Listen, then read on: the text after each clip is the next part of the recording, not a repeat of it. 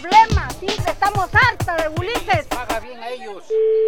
Teléfonos celulares de México cambió. Marque 1 después del código 52. Radio Universidad. Igual de potencia, proletaria y popular. Ah, bien, adelante, está al aire, compañero. Radio Universidad.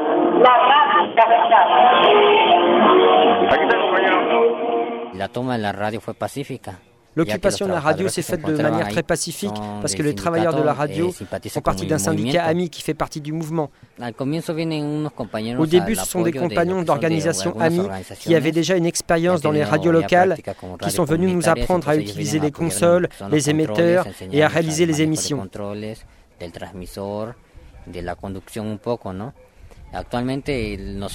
Et aujourd'hui, nous nous sommes organisés en coordination et tous les jours, il y a des programmes qui démarrent à 21h et qui terminent à 5h du matin.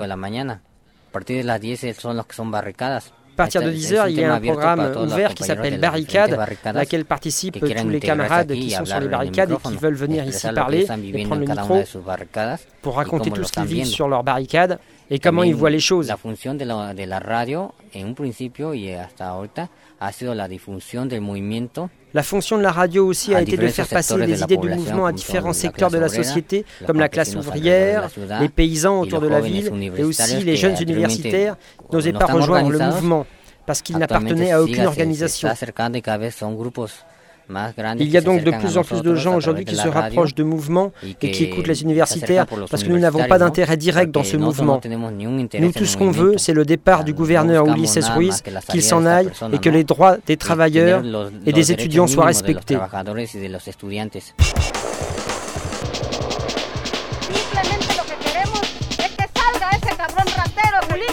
La última nuestra señal. En ce moment, nous sommes en train de, de vivre justement une agression de l'État qui essaye de, de bloquer notre signal, de brouiller notre antenne. Ce matin, notre signal était bon, on nous entendait bien, et là, il commence à nous brouiller à nouveau. Donc parfois, on entend encore la, la voix des animateurs, mais sinon, on n'entend plus que de la musique, des interférences, quoi, du brouillage. Entonces ahorita salió una marcha de nuestros compañeros a las 11 de acá de Seúl. Et donc à 11h, il y a une manif qui est partie jusqu'au secrétariat des communications et du transport pour leur demander d'arrêter. Et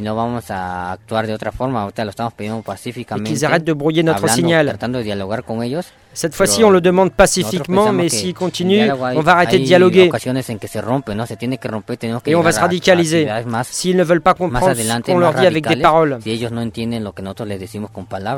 Alors qu'est-ce qu'on va faire s'ils continuent à bloquer notre signal On va peut-être occuper le secrétariat des communications et du transport pour leur montrer qu'on n'est pas en train de rigoler. Donc s'ils ne veulent pas l'entendre en dialoguant, on va radicaliser le mouvement.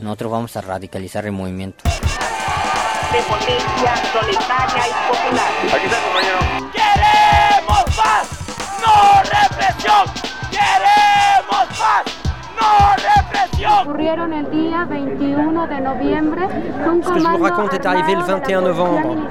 Un commando armé de la police ministérielle. Ils étaient à peu près six hommes et deux femmes. Certains avaient des capuches. Ils avaient des fusils. Ils ont tiré en l'air dans un quartier commerçant où il y avait des enfants et des femmes. On a même retrouvé des impacts de balles dans les magasins. C'est là que nos camarades ont été arrêtés arbitrairement et séquestrés. Et un des copains a eu le cuir chevelu arraché et ils l'ont quand même tiré par les cheveux jusque dans la camionnette. Nous, ce qu'on demande pour nos camarades, c'est la liberté immédiate et inconditionnelle. Et on demande des sanctions contre les tortionnaires. Et on demande aussi aux médias, les médias ne sont pas autorisés à rentrer dans les prisons pour constater dans quel état sont les détenus. Ils ont été brûlés et frappés et ont subi encore d'autres tortures. Nous, ce qu'on espère, c'est que les médias disent la vérité au monde. C'est ça ce qui se passe à Oaxaca. C'est une guerre contre le peuple. Et c'est pour ça que nous sommes en lutte.